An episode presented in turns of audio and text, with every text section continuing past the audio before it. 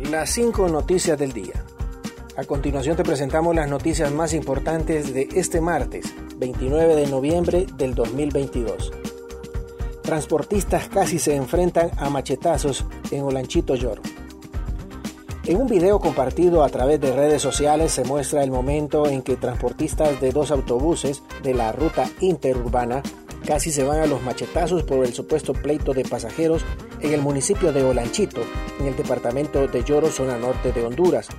De acuerdo con la información, los motoristas de los dos autobuses que cubren la ruta Tela, Ceiba y San Pedro Sula discutían por pasajeros. En ese momento uno de los implicados sacó un machete. Afortunadamente ninguna persona resultó lesionada, ya que los involucrados en el pleito siguieron su camino sin mayores inconvenientes más de 30 capturas en intervención de colonias peligrosas de Tegucigalpa y de San Pedro Sula. La intervención de más de 60 barrios y colonias consideradas como peligrosas en Tegucigalpa y San Pedro Sula dejaron hasta la tarde de este martes más de 30 personas detenidas por diferentes falsas y delitos. Además, algunas fueron requeridas para efectos de investigación al sospechar que pertenecen a bandas criminales o pandillas que mantienen atemorizados a los vecinos eh, de esos sectores. El portavoz de la Secretaría de Seguridad, Edgardo Barahona, explicó que las detenciones son resultado de los operativos ordenados por la presidenta Xiomara Castro para continuar el delito de extorsión. La mandataria decretó la semana pasada emergencia nacional en materia de seguridad debido a un incremento del delito de extorsión a los operadores del transporte y en negocio. Continuamos con las noticias en las 5 noticias del día. Delincuentes asaltan a mujeres que comían en el barrio La Guadalupe. Un delincuente vigiló a dos mujeres mientras comían en una cafetería, sin levantar sospecha hasta despojarlas de sus celulares en el barrio La Guadalupe en Teucigalpa. En el video que circula en las redes sociales se puede ver a un hombre fingiendo que hablaba por teléfono celular hasta que encontró el momento oportuno para el asalto y el despojo de los celulares. Lo que no sabía el delincuente es que estaba siendo captado por una cámara de seguridad y la cara se le mira exactamente como es, lo que puede ayudar a la policía a identificarlo y evitar que siga delinquiendo en Tegucigalpa.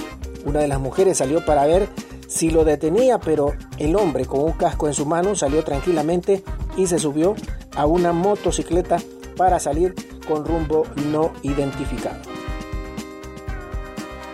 Unos 7 millones de lempiras pretende recuperar aduanas de Honduras en subasta pública.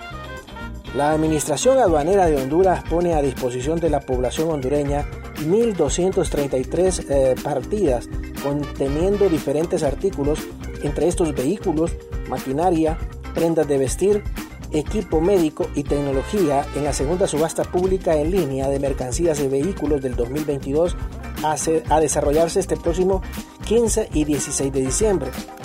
El director ejecutivo de Aduanas Honduras, Fausto Cáliz, informó que son más de 7 millones de lempiras que pretende recuperar en tributos eh, dejados de percibir entre las mercancías que se encuentran en la calidad de abandono en los depósitos temporales de Painer, operadora portuaria centroamericana OPC, Cora Norte y Proyesa, jurisdicción de la aduana de Puerto Cortés, EISA, Sicarga, Almaza, Hondumares y Coalza, jurisdicción de aduana La Mesa.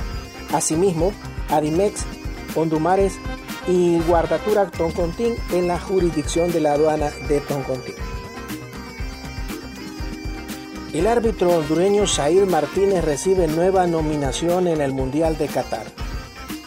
El árbitro hondureño Said Martínez ha sido nombrado una vez más por la FIFA para integrar una cuarteta en el Mundial de Qatar.